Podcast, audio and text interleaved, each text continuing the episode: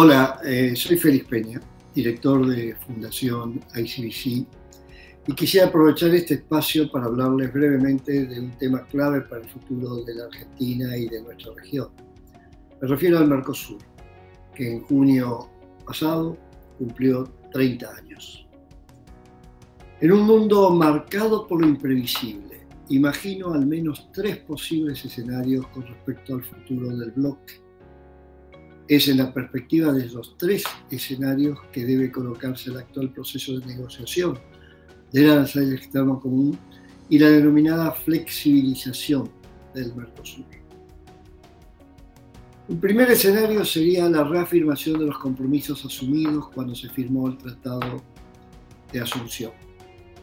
Supone incluso acordar modificaciones o complementos del tratado preservando los rasgos fundamentales de la construcción de una unión aduanera y de un mercado común.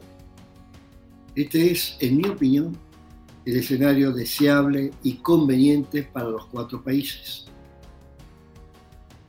Este escenario no excluye la posibilidad de tratamientos diferenciales utilizando los llamados acuerdos sectoriales contemplados en la normativa del bloque.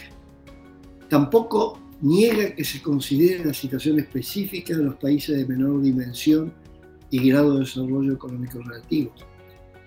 Pero sí excluye explícitamente la posibilidad de que un país miembro procure negociar acuerdos comerciales bilaterales con terceros países.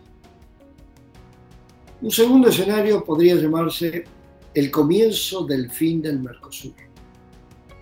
Esto significa renunciar a la perspectiva de lo que se entendió que se estaba construyendo en la etapa inicial del bloque. Sería, a mi entender, un escenario de licuación de compromisos asumidos en beneficio mutuo de y entre los socios.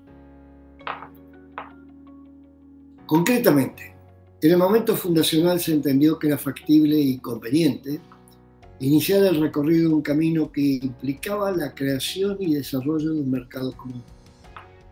Para ello, los cuatro países se comprometieron a dar los pasos necesarios para tornar reales los elementos de una unión aduanera, como base para la construcción de ese mercado común.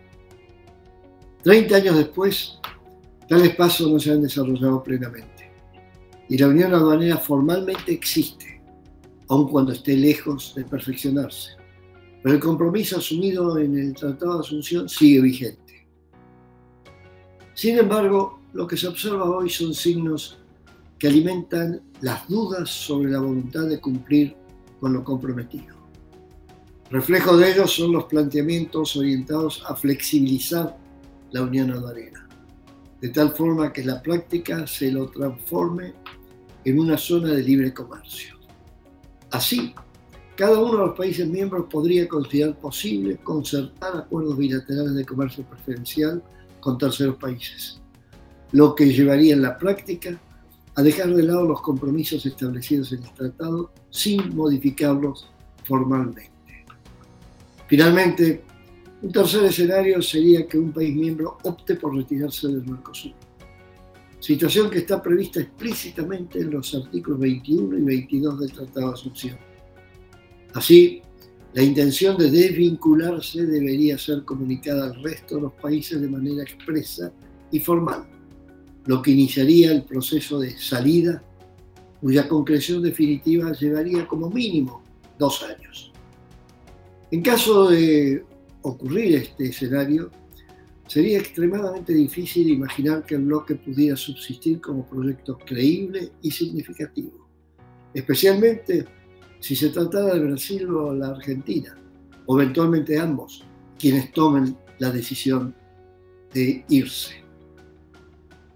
Las incertidumbres que se observan con respecto al Mercosur como un ámbito para realizar inversiones productivas son muchas y variadas.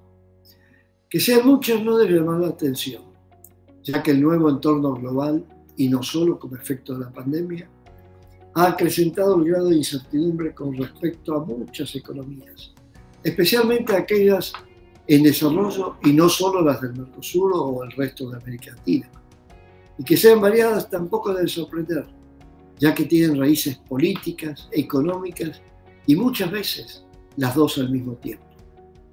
Los enormes desafíos que están hoy en la agenda del Mercosur requerirán más temprano que tarde un abordaje al más alto nivel político, incluidos los objetivos de desarrollar políticas que permitan mayores encadenamientos productivos y pasar de economías primarias al desarrollo de productos y servicios con mayor valor agregado.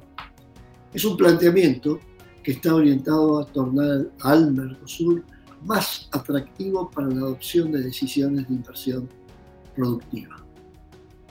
Treinta años después, parece un hecho indiscutible que el Mercosur está ávido de ser modernizado y de adaptarse en sus objetivos y en sus métodos de trabajo a los tiempos actuales y sobre todo a los del futuro.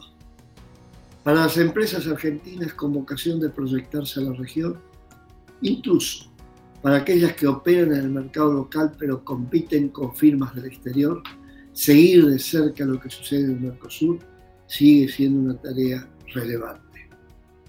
Muchas gracias.